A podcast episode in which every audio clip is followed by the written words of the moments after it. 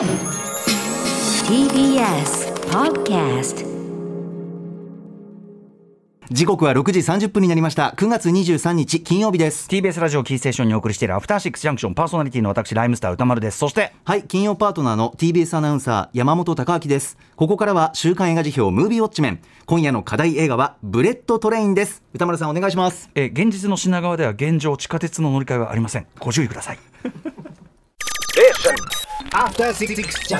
さあここから私宇多丸がランダムに決まった最新映画を自腹で鑑賞し評論する週刊映画時評ムービーウォッチメン。今夜扱うのは日本では9月1日から公開されているこの作品。ブレットトレイン。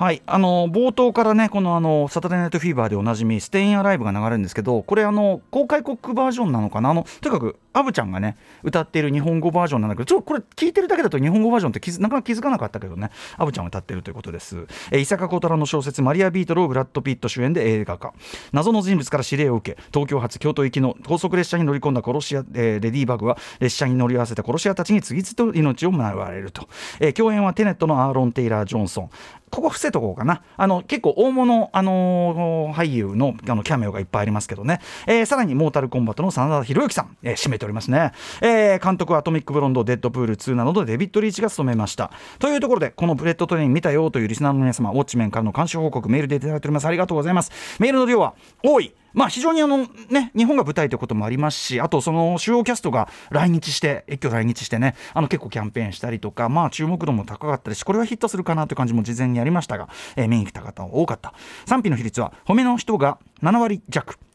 えー主な褒める件はインチキな日本描写や新幹線もどきなどツッコミどころは満載。でもそれが楽しい。怒涛のテンポに飲み込まれるが意外としっかり作られている。レモンとタンジェリン。双子の殺し屋コンビ双子の、えー双子と呼ばれる殺し屋コンビが良かった。などございます。一方否定的な意見はあえて変な日本描写をしているのは分かるがそれが中途半端。笑わせようとしているのは分かるが全く笑えない。こういう変な日本描写はいつまでも喜んでいていいのかなどの問題提起もありました。というところで代表的なとこをご紹介しますご紹介しますね。ラジオネームビルネコさん、えーブレットトレイン3です、えー褒めてますと、えー弾丸のように吹っ飛んでいく快作で、えー、奇怪な方の怪作と思いました。楽しかった。ツッコミどころは枚挙にいとまがないですがギャハハと笑って乗ってしまうか引っかか,、えー引っかかって乗れないかでパッキリ分かれるのではないかと思います。ちなみにこの方面白くって、えっと、自分の周りでは機関車トーマスに詳しい人がこれ機関車トーマスをめぐるまあそのまあ言っちゃえばタランティーノ的なうんちくのやり取りこれ原作にもあるんですが機関車トーマスに詳しい人があのキャあのキャラの徹底したヴィラン扱いが非常に不満だと言っておりました。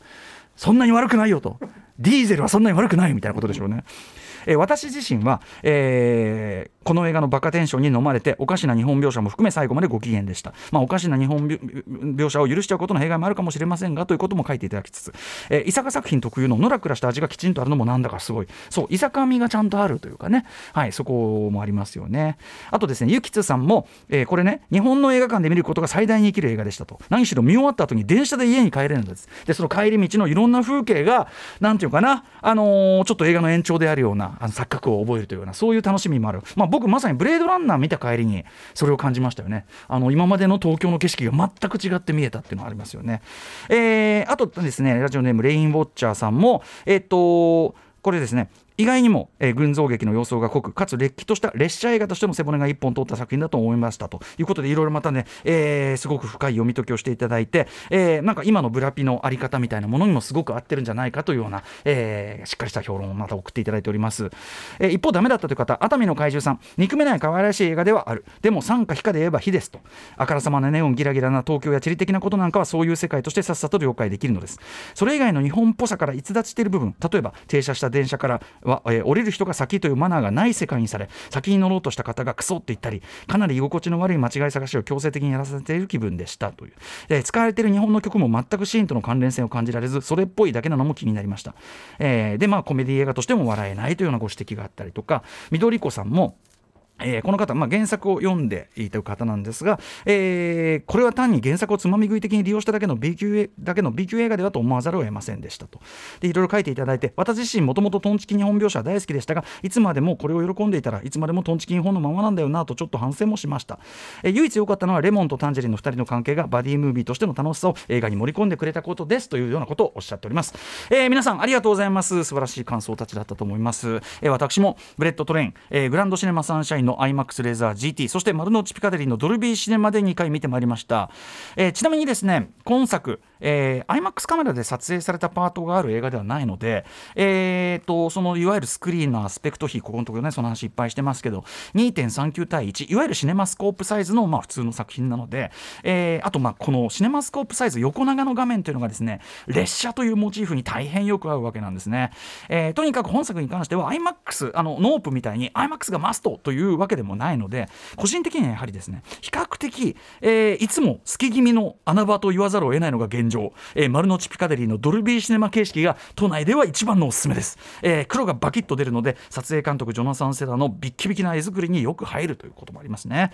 ということであのドルビーシネマおすすめでございます。空いてます。ね。かわいそうなぐらいね。すごくいい箱なんで行ってください、えーということでブレットトレインでございます、えー私がこの映画時評で近年ずっと激賞してきました、えーアメリカのスタントアクション、えースタントアクションコーディネート会社、えー、8711、えーその8711が立ち上げた映画制作会社87ノースとプロノースプロダクションの最新作ということですねこのブレットトレイン、えー同じノース87ノース作品。でデビッド・リーチも、えー制作に関わったもので言いますと、えーこの番組でも前にちょっと話題にしましたが2021年ネットフリックスの「ケイト」という作品がちょっと近い路線ですよね、えーほとんど SF 的ファンタジー的に誇張された、まあ、コンバット REC 的評判表現で言うならば俺たちの自慢されたい日本を舞台に、えーやはり極度にキャラクター化デフォルメされた殺し屋たちが、えー荒唐無稽なバトルを繰り広げていくという、えーコミックタッチのスラップスティックなアクション映画という意味でね、まあ、近いという、えーまあ、デビッド・リーチ含めて8711、87ノースの特徴としてやはりあのコミック的グラフィックノベル的ということは一つ間違いなく持ち味としてあるかなと思います。でえーもちろんその大きな源流の一つはですね、えークエンティン・タランティーノの「キルビル・ボリューム1の」えー東京編なわけですね。今回の「ブレット・トレイン」も最も身も蓋もない、えー表現をしてしまえばキルビルの東京パートみたいなことを延々やっている映画というねもうこれで済んでしまう感じの映画なんですけども、えーまあ、ご存知の通りですね、まあ、すでにこの世界にはそのそういうそういうタランティーノのフォロワーというのがですね腐るほどいるわけですね。例えばおかしな殺し屋たちがガンガン次々と出てきてでなんかこううんちくで言い合いとかしてでそれがパズル的に組み合わされたりなんかして話上ね。でなんかとても気が利いているような雰囲気を匂わせてくるっていうね、えーそういう感じのポップでオフビートでバイオレントな、えーアクションもしくはコメディもしくはサスペンスみたいなタランティーノフォロワーそれ自体はもう一つのジャンルをすでに成していると言っていいぐらいまあ山ほどありますし、えーなんならすでにちょっと若干陳腐化しつつもあるというぐらいなものでありまして、えー、言い換えればこのブレットトレインやりようによってはもう今更そのノリ的なむちゃくちゃダサいことに目も当てられないことになっててもおかしくない企画だとは言えると思うんですね。にしてはかなりよくやってるちゃんと面白くしてると思います。というのはもちろんですねこれね、えっとそのタランティーノフォロワーという面とあとやっぱりあの映画と列車ですね相性の良さ映画史とももう直接連なるもう映画は列車で始まりましたから、えー列車映画というのの、まあ、間違いなさというのかなもう列車を舞台にしてる時点でちょっともう確実に面白いっていうのがあるわけですよね。えーちなみにこれですね当初は今もクレジットに残っているアントワン・フークワがもうちょっとシリアスなダイハードぐらいのバランスで進めていた話みたいなんですけどただ原作の伊坂幸太郎さんの小説「マリア・ビートル」私もこのタイミングで読んでみましたけど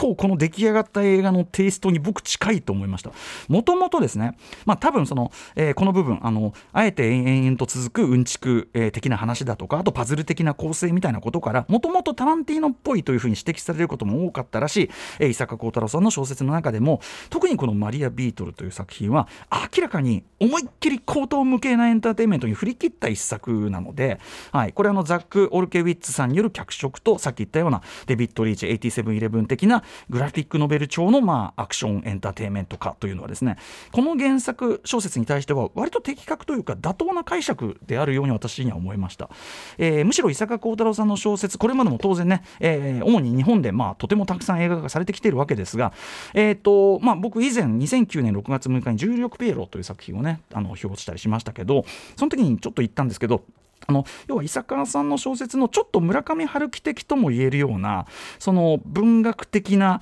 グニグニしたやり取りというかそれをそのままこう実写映画で喋り台詞として置き換えるとそのまま置き換えてるわけじゃなくてもねある程度入れててもちょっとこう日本の実写映画でやるとまあ違和感の方がノイズになってしまいがち。っていうところがあったと思うんですけど例えば本作「ブレットトレイン」だと、まあ、さっきね、えーと、メールでも出ましたけど機関車トーマスをめぐる、まあ、うんちく話というのはですね元のマリア・ビートルからそのまま使われているところなんですよね。でしかもそれがとてもうまくいっているところ映画的にもうまくいっているところだと思いますが、えーまあ、これだけ花から高等無形な世界観の中で、えー、英語のセリフとしてつまりその一周してタランティーノ的なやり取りとして、えー、提示される限りはですねまあそういうものとして我々も観客も数年になり受け入れやすくなってるつまり伊坂幸太郎作品とアメリカハリウッド映画の相性むしろやっぱり意外といいのかもしれない特にマリア・ビートルはそもそもこっちの方向に振り切ってる一作だしというのはあるかもしれない。もちろんですね。例えば原作のマリア・ビートルでは、えー、実は全体の中で大きな位置を占めていると言える要素がありまして、あのー、まあ、王子というですねこれ原作だと男子中学生ね、えー、登場人物の行動原理というか哲学というかな部分、えーまあ、要は人間の良識とか尊厳とかいうものを、まあ、徹底して、えー、貶め、えー、あざけりたいというような悪としての動機の部分ですね。で本作ではそれはジョイ・キング演じるプリンスというのに、まあ、人種性別ともに置き換えられてえー、そういうなんかこうなんか哲学的なと言っていいか分かりませんけどその悪の本質みたいな問いのところから今作映画では血縁内での性差別的な扱いというところに、まあ、動機も変えられてて、えー、少なくともマリア・ビートルというその小説全体を貫く倫理的問答みたいな倫理的問答の部分が結構多いんですけど、えー、そういうムードはまああらかたオミットされてると言ってもいいかもしれませんね。はい、でその意味ではやはり原作をよりエンタメ的に単純化しているという言い方もできるかもしれませんが、えー、あとまあ当然のようにですね原作小説にはちょっとまああるトランストランスジェンダーなのかトランスベスタイなのかベスタイなのかある登場人物トランスな登場人物の扱いがあまりにちょっと今の感覚で言うと失礼みたいなところがあるんですが、まあ、それはですね、えー、ある超有名キャ超有名キャストのカメオ出演。シーンに置き換えられてたです、まあ、ただそこでのゲイネタならいいのかって問題もまあなくはない気もしますが、はい。えー、加えてですねこれあの日系アメリカ市民同盟などから出たですね、まあ、日本を舞台にしていながら主要人物を他の人種キャスト主に白人とかに置き換えているのはハリウッドの、まあ、いわゆるホワイトボッシュではないかホワイトボッシングではないかという批判もあったりしたわけです。で、えー、これねえっとまあ、我々はでもそのおかしな日本の描写こと慣れてるし、まあ、これはそういう作品として楽しめるようにちゃんとなってると思いますがただ我々日本のキャンカーが仮にいや我々そんな気にならない全然楽しかったですとなったとしてもですねこれあのその、えー、日系アメリカ市民同盟の方のあれでああなるほどと思ったんですけどそのアジアに住んでる我々はその自分と同じ人種アジア人が出てくばかりが出てくる映像作品というのが、まあ、主流の文化圏にいるわけです。えー、なので、まあ、そういうふうに、まあ、余裕を持って楽しむことができるかもしれないけどそうじゃない、えー、例えばアメリカで暮らすアジア人とか、まあ、日系人の方にとっては自分たちが普段触れているエンターテインメント作品の中でアジア人とか自分たちの人種とか民族がどう扱われてるかあるいはその比率ということはより切実な問題なんだっていうことをおっしゃっててあそうなんだこれはだから留意してな要するに自分要は日本人である自分が気にならないんだからいいんだとは必ずしも言えないんだっていうことは留意しとくべきかなと思いました。えー、完全な当事者とは言えないってことですね。えー、一方えー、本作、コロナ禍真っ只中、さまざまな規制や制限がですね非常に厳しい中で制作された作品でも、まあ、どうやらあって、なんかメイキングの様子なんか見ると、多分今以上にというかな、あのすごい厳しい状況下で撮っててですね、なので、日本でのロケなどができなかったのはもちろん、そこに、えー、例えば日本人の日本語ネイティブの役者、本当はこれ、キャスティングした方がいいのになとつい思ってしまうところがあるんだけど、それも難しい事情があったのかなというか、要するに日本に来てオーディションとかできなかった事情があるというのがあると思います。えー、なのでこれはですね最後に僕の考えたベストなブレットトレインキャスティング、えー、これが実現していたら5億点こういうのを発表させていただきます。逆に言えば本作基本列車の車両のセット内で大半が完結する。要は比較的小規模な撮影でコロナ対策などがコントロールしやすい題材ということで選ばれたという面もこれは確実にあったんじゃないかなという気がしますね。実際本作原作小説にはない終盤のドッカーンな展開を除けばですね基本狭い限定された空間の中でのアクション格闘がメインでです。だしそここそが面白い。8711の本領発揮なところでもあるわけです、えー、今回もはっきり言えば肝は完全にジャッキー・チェン型アクションってことですね、えー、つまりその場にあるものオブジェクトなどを自在に利用してリズミカルコミカルに連続攻撃をかわし反撃しというのをものすごい密度と手数とスピードで見せていくという、えー、例えば金属製ブリーフケース。例えばノートパソコンを。時に武器として時に盾として、えー、互いにキャッチボールをもしくは互いに高速餅つきをするかのような呼吸でバシバシバシバシと、えー振り付けを決めていくという、えーまあ、ジャッキー・チェン映画的ですよね。そしてその帰結として攻撃を始めた者は必ず因果応報的に自らまいたその種によって自滅していくという構図が用意されているというのも一応原作由来の哲学的成分として味わい深いし、えー特に展開そのものは原作にもありますがある毒をめぐる決着のつけ方、えーその間合いの妙の醸すですねサスペンスとかユーモアは、えー、8711デビッド・リーチが決して足し算思考のアクション構築シーン構築しかできないわけではない。引き出しが非常に多いということも感じさせて、まあ、映画ならではの面白いところでしたね。すごく良かったと思います、えーまた中盤、えー列車に置いてかれてしまったあるキャラクターがなほなというアクションを、まあ、見せるわけですね。大奮闘を見せるわけですけども走る列車とそこに乗っかる人物というのを横から捉えたそのショットはですねそれこそキートン将軍。いろんなタイトル日本タイトルついてますけどキートン将軍。1927年の作品。列車アクションの頂点を極めて見せたバスター・キートンをも彷彿とさせるものがあったりしてまあ言っちゃえばバスター・キートンジャッキー・チェンが本本作のアクションの魂となっていることが改めて伝わってきたりして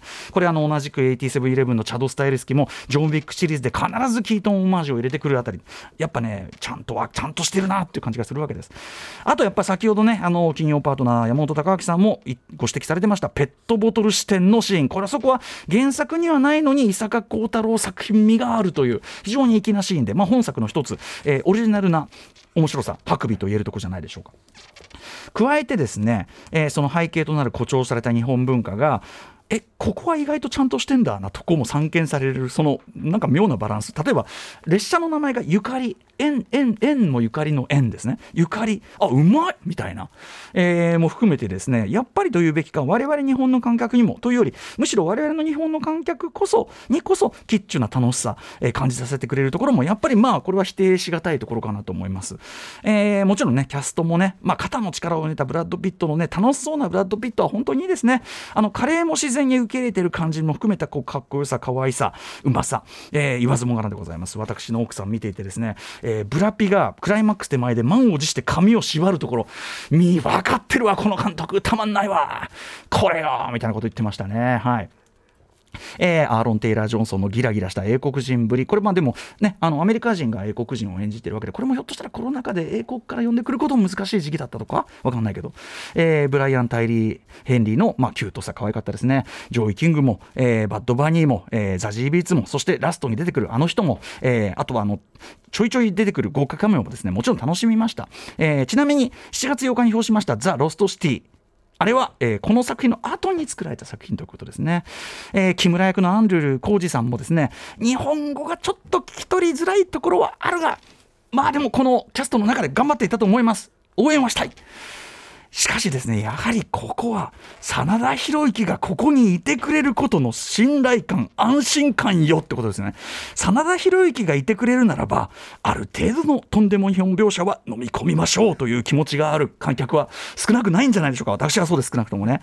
むしろはっきり残念だったのは、福原カレンさんですね。福原カレンさんの扱いが、いくらなんでも小さすぎ、軽すぎじゃないでしょうか。ザ・ボーイズではもうね、立派にメインキャストだし、あのスーパースターになってる状態だと思うんですが、彼女がそのまま、実はほにゃららだったということで、全然作劇上も問題ないどころか、その方が原作に近いサプライズにもなって、いいでしょうという気がするんですよね。ザジービーツさんはそのまま着ぐるみにいてでなんかまあコンビであるっていうかねそれ原作に近いノリなんですけど、うん、とかねしてもよかった。ねここはちょっとなじゃあなぜ福原さんがこんなに軽い扱いなのかっていうのなんかちょっとアジア人キャストの絵の何かっていうのはちょっと無然としてしまうところですね。あと音楽の使い方もちろんカルメン・マキもいい。あとクライマックスに流れるあれも笑っちゃいました、えーとてもいいと思います。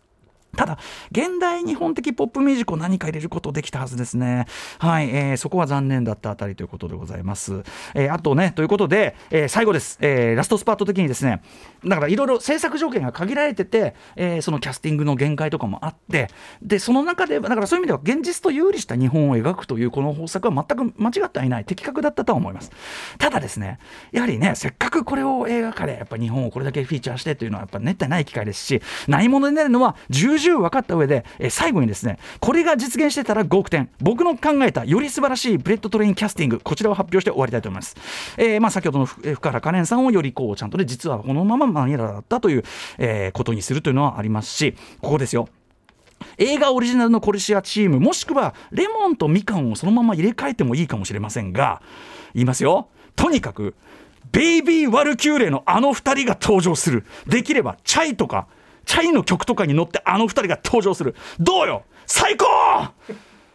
もう満点でしょ。フー！っていうね。えー、あとはその、まあ、どうせならジョン・ウィーク的殺し屋ユニバースということで、えー、いろんな人出してもいいんじゃない。例えば殺し屋1みたいなやつが出てきてもいいんじゃないかとかね、えー、あと僕はこれが燃えると思う。栗山千明さんに生き残って成長したゴーゴー夕張として登場する。最高！最高だよ！そしてラスボスですね、そもそもこの現状の映画の、要はその国を代表する暴力組織のトップが外国人、それも白人っていう設定そのものに、何かこう、白人酋長者的な何かやだみを僕は感じてしまうんですね。あの、あの演じてる俳優さんそのものは僕は大ファンなんですが、なので、やっぱここは原作通り、普通にあれは峯岸という暴力組織のボスということにして、はい、まずキャスティング。剣渡辺で普通に一緒。ね？ラスト侍組の対決でもこれ文句なしに上がるじゃないですか。剣渡辺でいいじゃない。そしてこれが実現していたら5億点どころか1兆点の間です。まあほぼ不可能ですけども。ラスボス。サニー千葉。真田広之 VS 千葉真一。ね。まあこれはもし仮に打つご存命だとしても非常に難しいことなの分かってます。1兆点。だから頭の中で上映をしています。こうやってカメラがぐーっと上がっていくとあのあの人ハリウッドスターのあの人が出るんだけどぐーっと上がっていくとサニー千葉これを私は頭に思い浮かべて俺の俺のブレットトレインを頭での上映しています。ということで、えー、作品そのものは8割方いい意味で見終わった後も何にも残りません。はい、えー、見ても見なくても別に何も変わりません、えー、8割方いい意味で。なんだけどその成り立ちについて考えていくと、まあ、先ほどのそのアジア人キャスティングのバランスであるとかもちろんその制作状況の限界とかも踏まえつつですけどもいろんなこと意外といろんなことを考えさせられるというような、えー、作品でコストパフォーマンス非常によろしいんじゃないでしょうか。皆さんも僕の考えたブレットトレイン私の考えたブレットトレイン考えるとさらに元が取れると思います。ぜひぜひドルビーシネマおすすめです。劇場でウォッチしてください。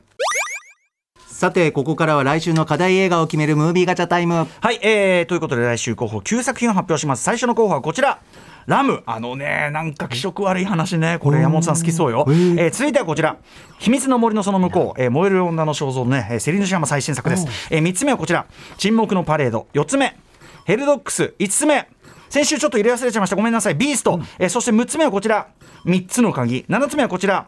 百花、えー、8つ目はこちら